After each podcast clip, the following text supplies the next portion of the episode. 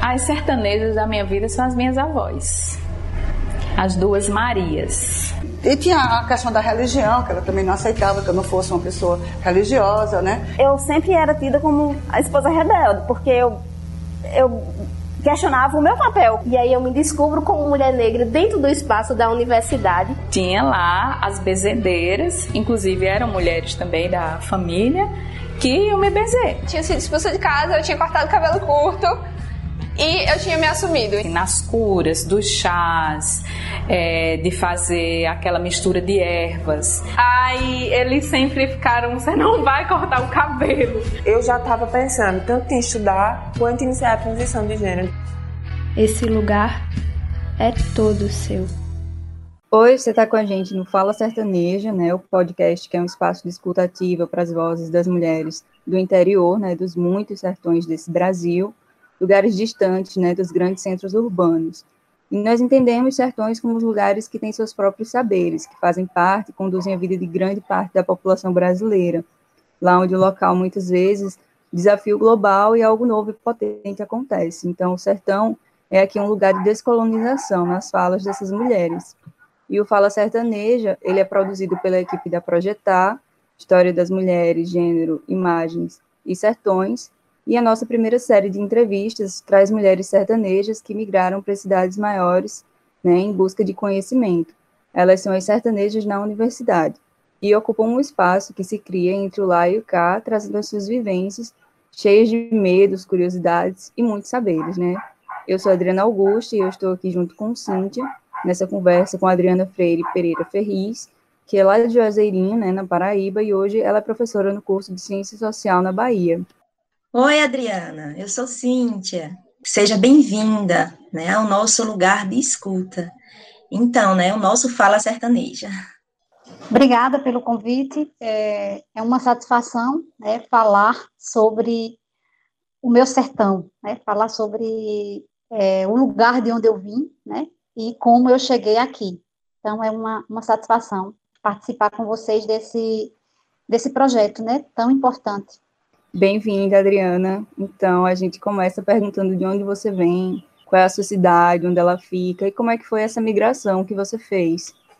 É, eu nasci no pé da serra, né? Eu sou do pé da serra, nasci no mato, me criei no mato e sou de uma, nasci numa comunidade né, rural chamada Escurinha, né? Fica a uns 6 quilômetros do município de Juazeirinho, na Paraíba. É, fica ali, Juazeirinho fica na BR-230, entre é, indo de Campina Grande para Patos, é, você vai ter que passar por dentro da cidade de Juazeirinho. Então, eu me criei em Juazeirinho, né, na zona rural, indo para as feiras livres toda semana com meus pais e com meus irmãos, e estudei toda a minha formação de educação básica na cidade de Juazeirinho, né? No, no, primeiro na zona rural de Juazeirinho, na comunidade que eu morava, e depois eu fui para a cidade, né? É, estudar é, do, o ensino fundamental e o ensino médio.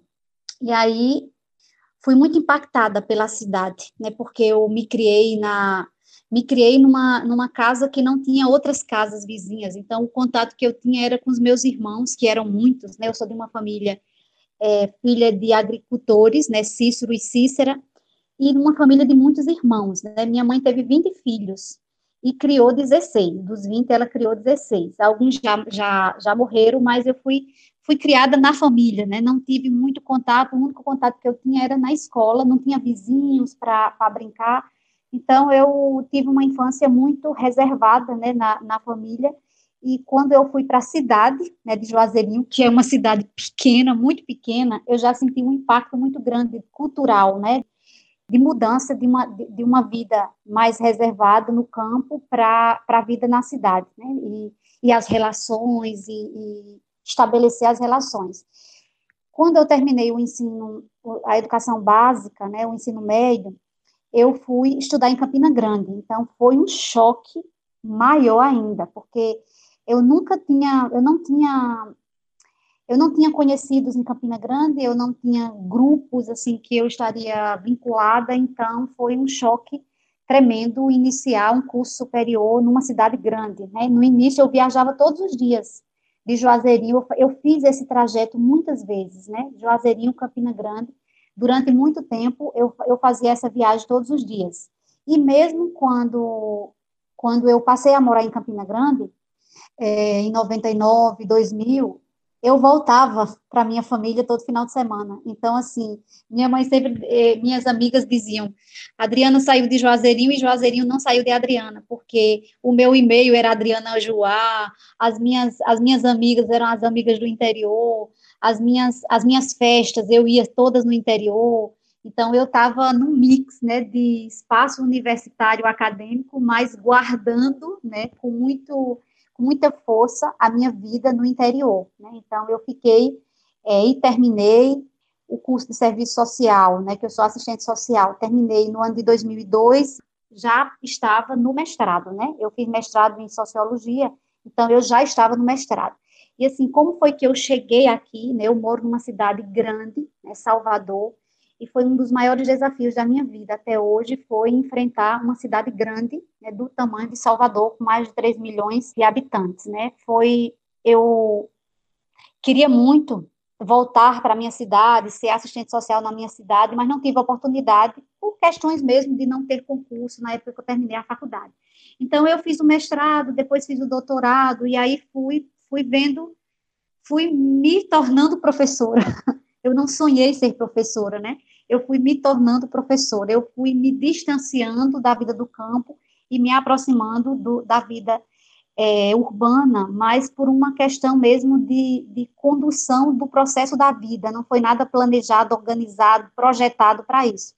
E assim, fiz um concurso, né? Eu sou professora efetiva do curso de serviço social da UFBA, e aí, quando eu fiz o concurso, não tinha noção do impacto que isso teria na minha vida, né? Então, assim, foi muito difícil, foi muito difícil mudar, foi muito difícil chegar, é, chegar na cidade. Eu não estou nem falando da universidade, que eu posso falar depois, mas assim, a cidade, né? A dimensão de precisar ir ao médico e tudo ser muito longe, de precisar de resolver questões mínimas, como ir ao supermercado, ir ao banco, ir ao, ao médico, fazer um exame. Então, assim, foi muito difícil para mim, muito difícil mesmo, né? Então, assim, eu tive muitas vezes que discutir com, com meu esposo, porque ele dizia que, que não entendia como eu tinha feito o concurso e não, não conseguia me adaptar, não conseguia. É, hoje eu não posso dizer que eu estou adaptada, né? Faz sete anos que eu estou em Salvador, mas eu me acostumei, né? Me acostumei com as distâncias, me acostumei com com o isolamento, né? Eu, eu, eu, eu sofro muito com essa coisa de cada um no seu apartamento, cada um no seu quadrado, porque eu fui criada que os meus vizinhos eram da minha casa, eu era da casa dos meus vizinhos, das, das comadres da minha mãe, então, assim, as comadres da minha mãe passavam a ser minhas comadres, eu chamava comadre Noca, comadre Oliva, comadre Maria, comadre... então, assim, eu era muito, eh, eu, eu, eu era, vivia muito bem essa coisa do sertanejo da porta aberta, né? Me incomoda muito na cidade grande as portas fechadas. É, Adriana, você já falou até um pouco, né, sobre a nossa próxima pergunta, mas é, pegando aí já um pouco da sua fala, que você falou dos seus, um pouco dos seus medos, né, é, fala um pouco das suas expectativas com relação a essas mudanças né, que foram acontecendo na sua vida a partir já do que você nos colocou. Então, fala um pouquinho dessas é, expectativas com relação a essas mudanças. Tá, eu eu sabia que que ia ser difícil, né? Que a universidade, o mundo acadêmico é um mundo muito competitivo, muito de estrelas, né? Então, assim, é, o, a, a, Universidade Federal da Bahia é uma universidade muito boa, eu gosto muito de trabalhar na universidade, é, mas, assim, no início foi muito difícil, né, essa questão de, de que eu sentia, né, a valorização dos professores que tinham sotaque sulista ou carioca, né, é, paulista, uma, uma valorização, eu nunca escutei ninguém dizer assim, ah, o sotaque da professora tal é, é diferente, porque ela falava porque tinha vindo do Sul, né? Mas, assim, os próprios alunos e as minhas colegas, né, eles diziam assim, professora, mas a senhora fala diferente, né? Então, assim, eu tenho um sotaque, eu tinha e tenho, toda a vida tive o sotaque muito marcado, né, do interior, e aí isso, isso foi muito, todas as vezes que eu tive que me apresentar, todos esses anos, nas conferências, nos congressos aqui que eu organizo, nos grupos, na sala de aula, todas as vezes eu tive que começar falando sobre o meu sotaque porque sempre tinha alguém que perguntava: ah, você é de Aracaju? Você ficava tentando, quando eu entro num táxi, quando eu entro no Uber. Então, isso, isso eu, eu senti, não, não foi algo que me, que me. Não foi uma dificuldade, né? Foi uma insistência, que eu tive que. eu tive que insistir muitas vezes, né? Então, assim, hoje eu já sou muito conhecida aqui nesses sete anos, eu participo é, de, de, espaços na universidade, né, de, de, espaços de conselhos importantes aqui na universidade, de conferências, de representando, às vezes, representando a própria universidade em alguns espaços, mas no início isso não me incomodava, mas era cansativo. era cansativo o tempo todo, dizendo, eu não sou daqui, eu sou de Campina Grande, Juazeirinho, Paraíba, e sempre está marcando o meu lugar, de onde eu vim. Então, assim, eu nem precisava dizer que eu não era daqui, porque eu tenho um sotaque muito forte. Então, assim, todas as vezes que eu falei no início, então tive problema, por exemplo, no, no comércio. Eu chegava e falava e a pessoa não entendia, né? E aí me perguntava. E um dia eu teve um episódio que foi assim, eu tive que repetir meu CPF três vezes, porque a pessoa não entendia quando eu dizia sete é, 247, e a pessoa não entendia o 7, e aí eu tive que ir num shopping aqui de Salvador, foi um episódio, assim, bem, né, bem fatídico, porque eu disse para ela, engraçado, os, os, os, gringos chegam aqui e vocês entendem, vocês vendem para ele, por que, que você, tá, você não entende quando eu falo? E assim, teve uma discussão, né? E assim, eu, a moça dizia, não, vamos deixar sem colocar o CPF. E aí eu disse, não, agora eu quero. Agora eu quero que você entenda. Agora você vai me entender. Vamos, Diga o que você não, que letra você, que numeral você não está entendendo, que eu vou repetir dez vezes, mas eu quero que você coloque o CPF na minha compra, né? Então, assim, é, não foi um problema na universidade, mas, assim, sempre, sempre tinha aquela coisa, né? O sotaque de Adriana, ai, como é lindo o sotaque de Adriana, mas eu sabia que, que, que eu não via elas falando sobre o sotaque das minhas colegas que tinham vindo de Santa Catarina, que tinha vindo do, de São Paulo, do Rio de Janeiro, né? Inclusive, tem uma professora da Paraíba, né, que já estava aqui há muito tempo, e aí ela, dizia, ela disse para mim uma vez, Adriana, como seu sotaque é forte, eu digo, mulher, tu é das brenhas, mais longe do que as minhas, tu não vem não. Aí ela disse, mulher, pelo amor de Deus, Adriana, eu não acredito que eu te falei isso, para você ver, você só chegou aqui antes, e já está criticando, né, é, o meu sotaque, mas assim, foi um, um um momento importante, né, na, na minha vida. É, eu já era professora, né, então não foi um impacto, tipo assim, um impacto na profissão acadêmica, porque eu já era professora. Eu fui professora muito tempo da Universidade Estadual da Paraíba, como professora substituta, então, assim, na relação com os alunos, nessa coisa eu já dominava bem a didática, a relação com os alunos o, o, a dificuldade que eu tive, essa questão do medo mesmo inicial, foi essa questão mesmo de ser uma cidade, de ser uma universidade muito grande, uma cidade muito grande, e de ter, tipo assim, uma, uma, uma diversidade, porque a Bahia é muito grande, né? Então, assim, eu, eu não conhecia a Bahia. Então, quando eu dava aula na Paraíba, eu tinha, eu, eu, eu falava de cochichola, a, a Aparecida, no sertão. Eu conhecia muito bem a Paraíba, né, porque eu trabalhei em algumas atividades que me permitiram conhecer bem a Paraíba. E aqui na Bahia, eu, tipo assim, não sabia o nome dos municípios, né? Então, assim, não sabia chique-chique, não sabia, não tinha nem referência para falar sobre os municípios, né? Então, eu tive que eu tive que conhecer a Bahia, né? A Bahia tem 417 municípios e a capital baiana é um mundo de grande, né? Então, assim, foi muito impactante para mim. Né? Foi muito impactante, foi um momento de muito aprendizado, de muitas lágrimas. Eu chorei muito. Eu chorei muito porque eu sou muito apegada à minha família e, e eu acho que eu só não voltei para casa porque eu tinha pedido demissão. porque eu tinha pedido demissão na Paraíba e assim terminou que a minha família se estabeleceu bem, meu marido, meu filho se adaptaram muito mais rápido do que eu à, à cidade e à rotina da cidade, né? Hoje eu tenho uma vida tranquila, né? Mas o início foi muito foi muito impactante. Eu não tinha medo de enfrentar, né? Eu não tinha medo. Eu sabia que não ia ser fácil e eu tinha a expectativa, né? De dar um retorno à sociedade, né? De, de pensar, eu estudei tanto, porque assim, eu lembro muito quando eu completei sete anos, eu estudei, foi o primeiro ano que eu fui para a escola. Eu estudei numa escola rural multisseriada, que a professora, ela, ela era leiga, né? Ela só tinha, tipo, até a quarta série e ensinava a quarta série na época, né?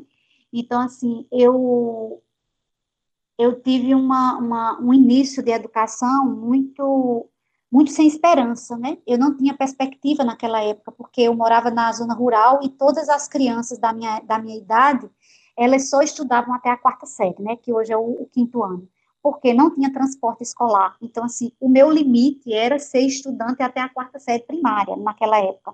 E aí, o, a professora me perguntou, Adriana, no dia que eu completei sete anos, ela me perguntou, agora, né, 4 de outubro, ela me perguntou, Adriana, o que você quer ser quando você crescer? E eu queria tanto ir mais longe nos estudos que eu disse: eu quero ser estudante. Eu não queria ser outra coisa. Eu queria continuar estudando, porque naquele momento eu não tinha perspectiva de continuar estudando. O meu limite era o limite que a minha que o meu que a minha comunidade tinha. Era era a quarta série, porque eu tenho sete, eu tenho seis irmãs e as minhas irmãs estudavam em dupla. Então, duas, duas, duas, e eu fiquei por último, eu sou a, a sétima, né? Então, eu não tinha perspectiva de ir para a cidade sozinha estudar. Então, eu estava chegando no meu limite, né? Eu sabia que eu ia estudar até aquele limite. E minha mãe foi uma, uma visionária, né? Ela, ela mudou as regras da família e mudou a família. Ela promoveu a mudança da família por minha causa, né? Porque ela via como eu gostava de estudar e ela sabia que eu não ia poder estudar se continuasse ali. Então a gente se mudou para a cidade, né? Para um, não, nós não nos mudamos para a cidade, mas nos mudamos para uma comunidade que permitia ir caminhando até a cidade para a escola. Então isso eu agradeço muito à minha mãe em memória que ela, se eu estou aqui hoje foi por causa é, foi por causa da minha mãe. Adriana, é, fala um pouco da sua criação. Você falou que tem irmãs e irmãs, né? É, você percebeu diferença na educação dos homens e das mulheres e como você vivenciou essas diferenças culturais de gênero? Sim, eu tenho, eu cresci numa, numa casa em que éramos sete, sete homens e sete mulheres, né? E minha mãe e meu pai. Éramos 16 em casa, porque quando eu cresci, alguns irmãos já tinham, já tinham falecido. É, eu não, eu não tive convivência com alguns irmãos mais velhos, porque minha mãe, ela teve filho durante 30 anos. Então, quando eu estava crescendo, os meus irmãos mais velhos estavam casando e minhas irmãs estavam casando. Então, eu fui criada com os sobrinhos, né? Com os meus sobrinhos cresceram comigo, alguns, né? Então, assim, eu senti é, eu senti muita diferença, né? Eu, eu fui uma criança que, que trabalhei muito, né, na infância, não, não tinha aquela noção do trabalho infantil que a gente tem hoje, né, daquele trabalho que, que maltrata, que explora, que tira a infância, mas naquela época, meu pai, ele, ele queria que a gente, ele era analfabeto, meu pai e minha mãe não estudaram, mas eles tinham assim, batiam no peito e diziam, né, a única coisa que eu posso deixar para os meus filhos é a educação. Então, a gente ia para o roçado até 10 horas da manhã, depois já parava a enxada, parava de plantar, de colher e já ia tomar banho para ir para a escola. 10 horas, 10 horas tomar banho, almoçar e ir para a escola. Então, as, meni as meninas estudaram, né, estudaram até mais do que os meninos, né, do que os meus irmãos, porque eu tenho um irmão que não estudou. Mas, assim, eu notava, assim, é, a diferença do tratamento, de, por exemplo, às vezes, é, a sensação, a sensação não, né, os irmãos mais velhos, homens, é, queriam mandar nas meninas, nas mulheres, né? Então, assim, aquela coisa de não vai para festa, você não vai para festa. Se eu não for para festa, você não vai. Então, tinha, tinha aquela coisa, e também nas tarefas, né? Tinha, era muito, assim, eu, eu, eu sempre fui muito questionadora, né? E, assim, eu, eu quebrei muitas regras na minha família, né? Na minha, na minha casa, eu quebrei muitas regras, né? E assim, no sentido de dizer, só estuda até onde tem. E aí eu possibilitei que saísse dali e fosse estudar em outro lugar. É, o limite era quem chegar nos estudos que tinha na minha cidade. Então, eu saí para Campina Grande.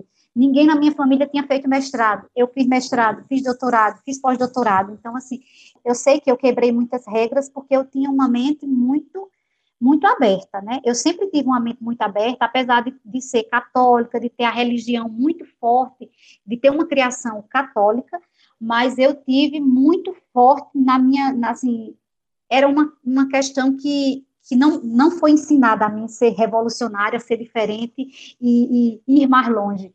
Era, era cresceu comigo isso, né? Então, assim, talvez das histórias que meu pai contava, meu pai era um contador de histórias, então, assim, eu tive uma infância sertaneja de contação de história, de cantoria de viola, de cordel na feira, então, assim, eu, eu, eu tinha uma facilidade de escutar aquelas histórias, aqueles cordéis e me transportar para o futuro, para um lugar que não era aquele, né?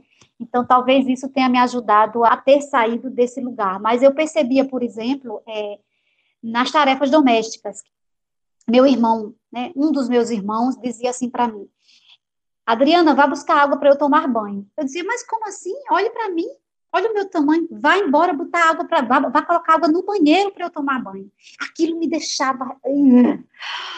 Eu ia porque tinha que ir, né? Mas assim, eu ia já pensando, né? Um dia vai ser diferente, um dia isso vai, isso vai mudar, essas questões têm que mudar. Então, assim, é, na, nas relações eu sentia muito, né? Assim, de, de, de, minha mãe dizer: você não pode jogar futebol. Eu era louca para jogar futebol, né? Então, assim, você não pode ir a todos os lugares que os homens vão.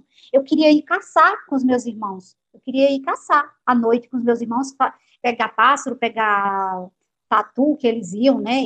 Às vezes nem pegavam, era a aventura de ir para o mato, né? Então eu queria ir, minha mãe nunca deixou, né? Eu ainda tenho vontade de ir, né? Minha mãe nunca deixou.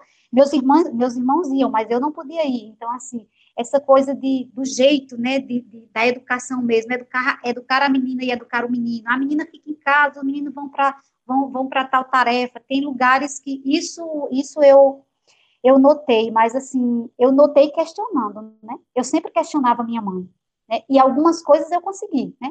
Algumas coisas eu consegui, mesmo com meu pai, com minha mãe, com toda a formação que eles tinham, eu consegui quebrar. Por exemplo, tinha um, um, uma comunidade lá na minha cidade que tinha um forró muito bom, né? Forró, assim, forró pé de serra, que eu amo forró. E aí minha mãe dizia, mas não pode ir, porque lá vai todo mundo. E eu dizia, não, mas se, vai todo mundo, é meu lugar, eu vou. Então, eu também vou. Então, assim, eu tinha que fazer convencimentos. E eu sempre fui muito boa de convencimento, né? Então, algumas vezes eu tive que convencer a minha mãe, o meu pai e os meus irmãos, né, do lugar que eu que eu precisava ocupar, né? Então, assim, estudar para mim foi uma barganha. Quando eu passei no mestrado, a minha mãe não queria que eu continuasse estudando. Então, eu tive que acionar, eu tive que acionar os meus irmãos, acionar as minhas irmãs numa rede né, de proteção para que eu pudesse continuar estudando, porque minha mãe achava que eu já tinha ido longe demais. Nunca ninguém na família fez uma mulher, fez um curso superior, você já tem um curso superior e você ainda quer mais? Então, assim, já, já, você já foi longe demais, né? Então, assim, esse, essa, essa diferenciação, eu acho que, que é muito comum no sertão, né? Nas brincadeiras, no jeito de se comportar, de se sentar, a menina está sempre com a mãe, o menino sempre com o pai. Eu queria ir com o meu pai. Eu dizia, não, você vai comigo para tal lugar. E aí eu queria ir com meu pai para alguns lugares. E assim, isso era muito forte, né? Na, na educação mesmo. Eu não culpo os meus pais. Era uma educação da sociedade daquele momento. Mas eu tive sempre uma visão adiante, né? Eu, eu às vezes, eu sempre penso que eu ou estava ou eu sou um ser do passado ou do futuro. Eu nunca me vejo no presente, porque eu sempre, eu sempre é, me vejo no, nos modos de antigamente, de três gerações atrás, e no futuro. Às vezes me vejo lá na frente, no futuro.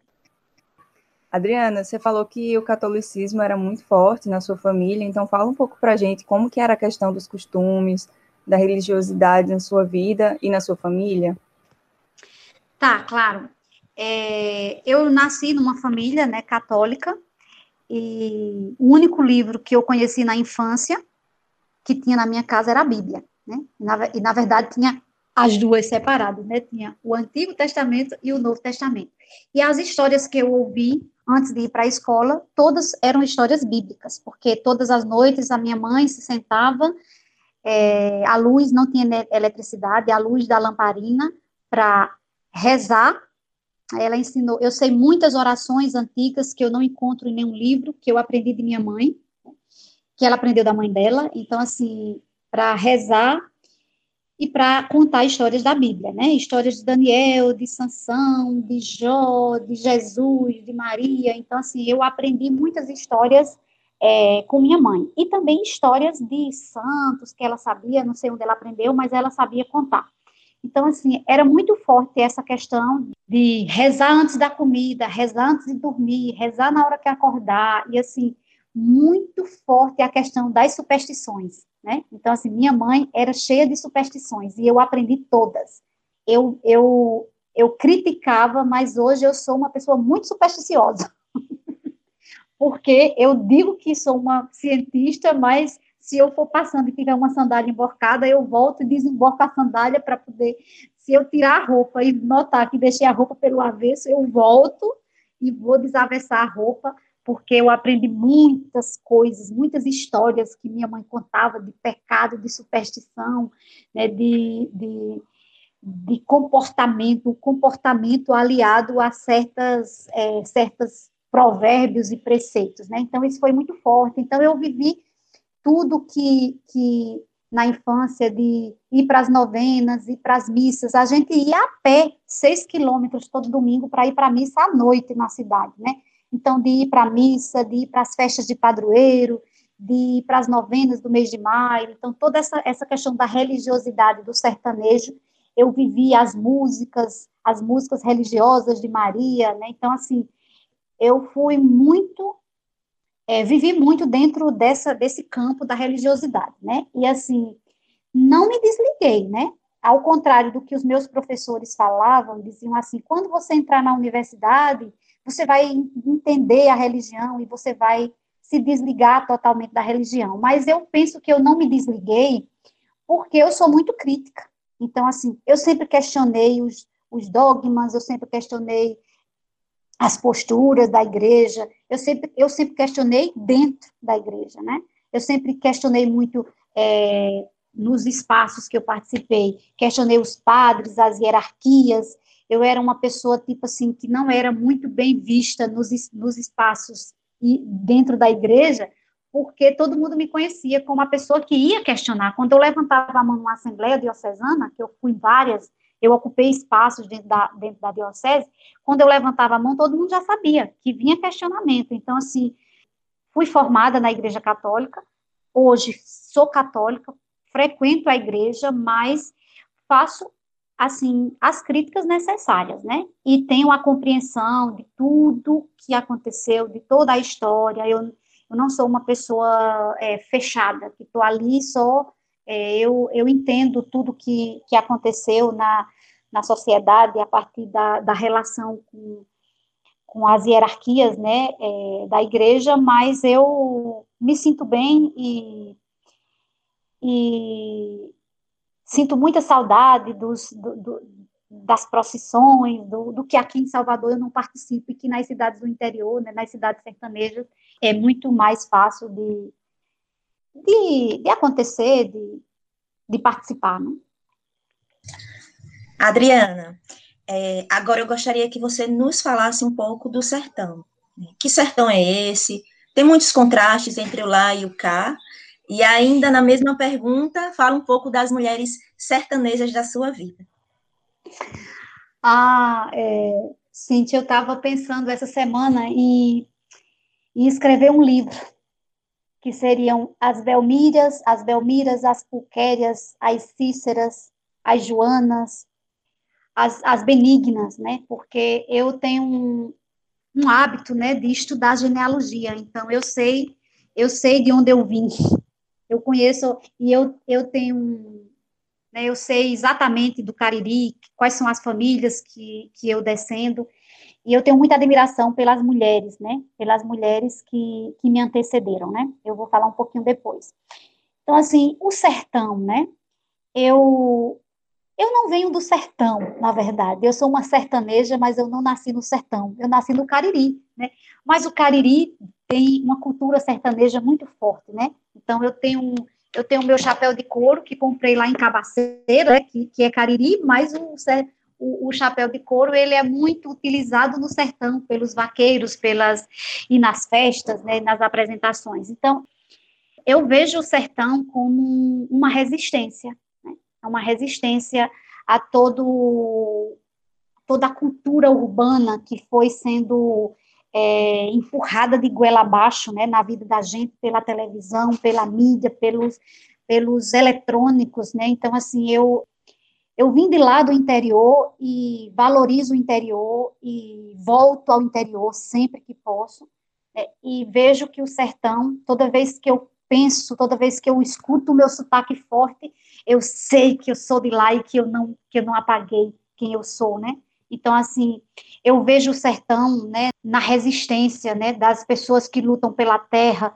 na resistência dos agricultores, né, que com todas as dificuldades, com todo o agronegócio, se mantém no campo, plantando feijão, milho, batata, né, e plantando quiabo, plantando coentro. Eu planto coentro na minha janela aqui, porque se tivesse um lugar maior, eu plantava muito mais, né? Então, assim, eu, eu não perdi, eu não perdi o sertão, né? Eu trouxe o sertão comigo, eu, eu tenho certeza, porque eu sou uma eu sou uma pessoa que hoje vivo no século 21, mas eu escuto cantiga de viola, eu escuto cantoria de viola, eu escuto é, forró, eu escuto todos os dias Ave Maria e choro quando escuto Ave, Ave Maria sertaneja, eu sinto, né? Eu sinto saudade de, de acordar, abrir a porta e estar dentro do roçado. Né?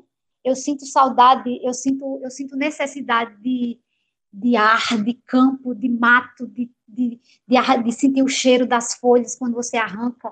Né? Eu sinto, eu sinto, eu sinto saudade do sertão, né? E aí a forma que eu encontro, né, para vincular, né, para me vincular ao sertão é procurar um pedacinho do sertão, né? Eu procuro um pedaço do sertão num forró que, em Salvador só aparece na rádio no, no mês de junho, quando está mais perto do São João. Eu procuro um pedacinho do sertão quando eu vou numa feira livre. Aqui em Salvador tem uma feira que eu vou, então eu procuro um pedacinho de rapadura, né, numa feira livre. Eu procuro um pedacinho de, de, de sertão num, numa cachaça que uma amiga vem me visitar e, e não traz um presente, traz uma cachaça, traz um, um, um pedaço de rapadura, traz uma sorda. Então, assim, é um contraste muito grande, né? Então, assim, eu não sou uma pessoa da cidade. Eu sou uma pessoa, é tanto que o sertão, tem, tem práticas do sertão que elas são incorporadas na minha vida, né? Hoje, eu moro em Salvador, mas eu acordo todos os dias, quatro horas da manhã, e escuto um galo cantar, né, como aquele que estava cantando no início, escuto um galo. Eu sei que em Salvador tem um galo, porque eu escuto ele cantar todos os dias, né? Então, assim, eu, eu vivi, eu notei muito esse contraste entre, entre o sertão e a cidade, mas também porque eu vim logo com uma cidade muito grande, né? Então, assim, aquilo que eu falava antes, das relações, das pessoas se reunirem só na família, porque na minha, na minha terra, a casa, a porta era aberta. Quem chegar, come. Na, minha, na casa da minha mãe. Quem chegar, minha mãe oferecia logo a garrafa de café em cima da mesa, com os biscoitos e quem passar na estrada, minha mãe morava na beira da, morava na beira da estrada, quem passasse, que entrasse, já era, já podia tirar água no pote e beber e botar, a, a, abrir a garrafa de café e ali a casa do sertanejo é muito aberta, né? As portas da casa do sertanejo, o terreiro do sertanejo é a extensão do vizinho, das conversas, das brincadeiras, da, do, do, dos, dos, das relações eu, eu, eu lembro minha mãe na, na, no terreiro e as, as comadres dela passando, e ali mesmo no terreiro contando as histórias dos partos dos filhos e, e, e das saudades, né? Então, assim, eu, eu procuro o sertão na cidade, eu procuro. Eu não encontro muito, é, é, é muito caricaturizado, né? É uma caricatura do sertão quando tem na cidade. Quando é um restaurante, é um restaurante cheio de caricaturas, né? Então, quando é, quando é um forró, é uma coisa muito é, eu encontrei um forró muito bom em Aracaju, né? Eu, eu, fui uma vez em Aracaju, o melhor lugar de Aracaju é um restaurante sertanejo que tem ali em Atalaia, na, na Orla, né? Então, assim, é, eu, eu vou no, no restaurante, aí tem assim, é comida sertaneja. Não é nada da comida, eu procuro, não, não, não tem o sabor do sertão, né? Então, assim, eu me sustento na cidade porque eu faço o meu cuscuz, eu faço meu cuscuz com leite um pedaço de rapadura e como. Eu faço meu feijão do jeito que eu fazia no, no, no tempo que faço meu feijão com cozinhado com carne, com, com bucho, né, de, do jeito que eu fazia na minha terra. Então, assim, eu termino me, eu faço o meu mungunzá salgado, não faço doce, eu faço ele salgado, faço xerém, faço xerém pra, salgado para comer com leite, porque aqui foi uma das coisas mais difíceis que eu encontrei, viu? de, de contraste foi a alimentação. As comidas que na minha terra, no meu sertão, são feitas com sal, aqui em Salvador são feitas com açúcar, né? Açúcar e coco. Então, assim, eu sofri pra, quando eu peguei a primeira vez no restaurante um prato de cuscuz com ovo e não sabia que o cuscuz tinha açúcar, né? Então foi um choque, pá, cuscuz com açúcar. Eu até colocava, mas se fosse com leite, né? Mas o cuscuz salgado com açúcar para mim foi um choque cultural tremendo, né? Então assim, eu, vi, eu vivo o sertão nas pequenas coisas, né? Eu vivo o sertão no coentro que eu, que eu planto na minha janela, não é nem varanda, né? No coentro que eu planto na minha janela, na feira livre que eu encontro assim escondida, que eu encontro num bairro escondido em Salvador, numa cantoria de viola que eu ainda não encontrei presencialmente, mas eu sei que tem aqui em Salvador, eu ainda não fui presencialmente, mas eu, eu fico procurando os cordelistas, os repentistas, os violeiros, né? fico procurando isso aqui na cidade, não encontro, mas me alimenta muito quando chega no, no mês de junho, que aí o meu sertão, aí o meu sertão sai, né? O meu sertão, se vocês olharem no meu Instagram, no meu Instagram todo só tem duas, duas publicações, né? Porque eu não, não, não gosto de fazer publicações, e aí tem uma publicação que é eu contando história, porque eu sou contadora de história, né? Que é o que me marca muito na vida, que eu herdei do meu pai, a arte de contar história. E a outra foto que eu tenho é uma foto de um encontro virtual no dia 23 de junho desse ano, quando a gente estava em quarentena, e eu fiz uma reunião, não me lembrei que era São João, marquei a reunião com as minhas alunas é, bolsistas, né, de iniciação científica, e elas me fizeram uma grande surpresa, né? Elas se, elas se vestiram né, com roupa caipira, e aí eu fui vestir o meu vestido de quadrilha que eu tenho, né? Fui vestir meu vestido de quadrilha, fui me pintar, fazer minhas tranças, que eu faço sempre. Fui fazer minhas tranças, peguei o meu chapéu e a gente, cada uma, escolheu uma música, né? E a gente fez uma reunião virtual sobre o São João. E aí, ali é a foto que está no meu Instagram, né? A foto que me representa é o São João, né? A festa junina. É, eu fui, vivi muitas festas juninas na minha vida, dancei muito forró. O lugar que eu mais gostava em Campina Grande era o Parque do Povo, né? Então, assim, eu não era de ir para shopping, não era de ir para shows no Teatro Municipal, não era, mas eu era, eu era a pessoa do São João, porque ali eu me encontrava, né? Ali eu encontrava o meu lado sertanejo, né? Assim, claro, como não falar das mulheres, né?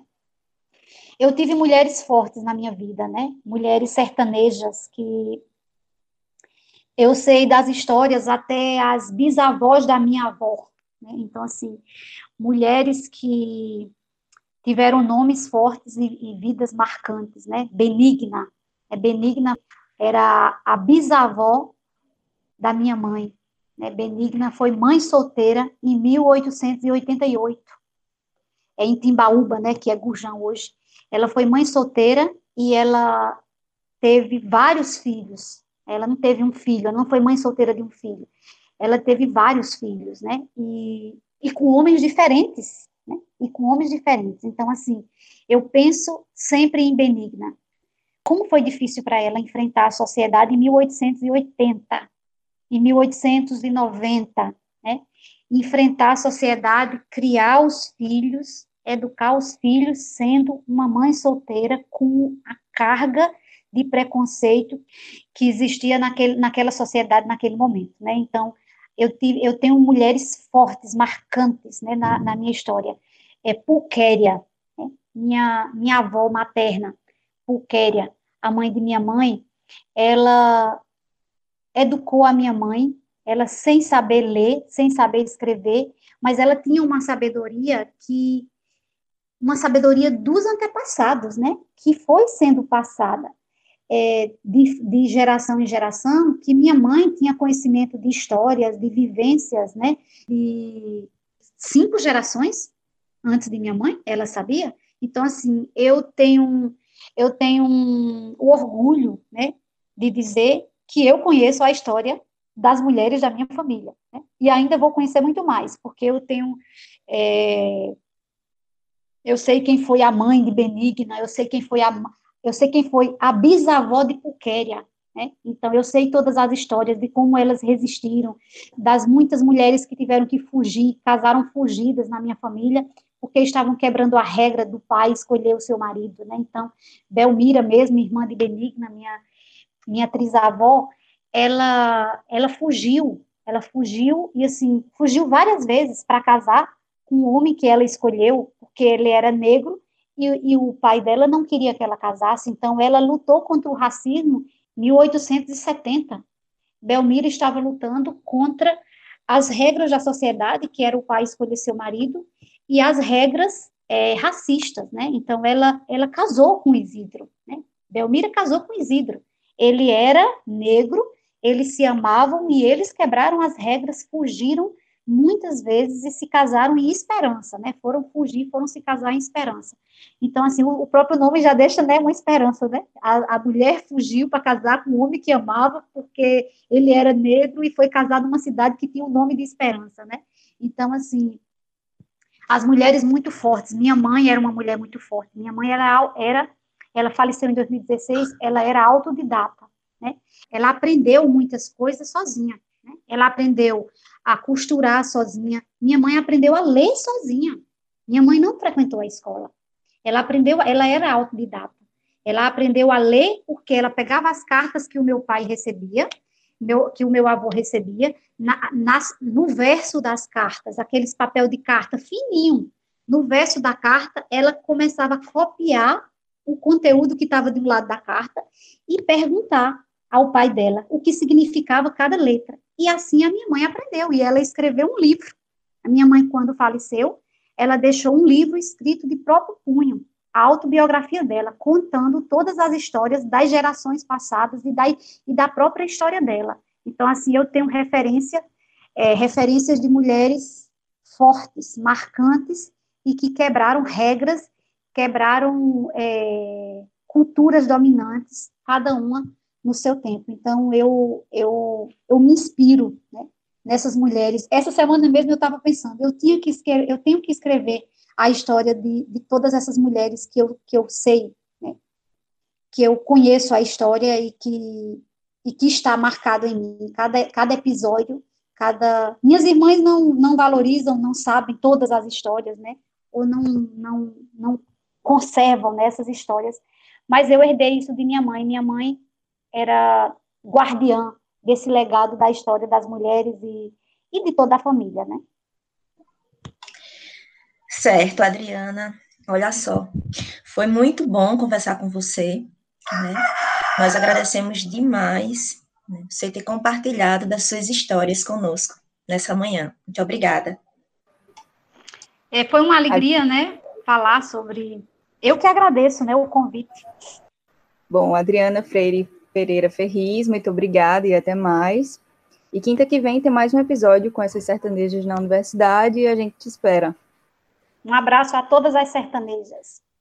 Fala sertaneja todas as quintas. Prepara o bolo e o café, que lá vem boa conversa. A trilha sonora é da Banda Permeia. Mídia por Camila Rayane Simões, edição por Pamela Camelo e Gabriela Tinoco. A revisão fica por conta do Rodolfo França, vinheta de Milena de Carvalho e identidade visual de Rayana Martins. Curte a gente nas redes sociais, no Instagram, arroba Fala Sertaneja, no Facebook e no nosso canal do YouTube, com vídeo e bônus da entrevista. Até quinta!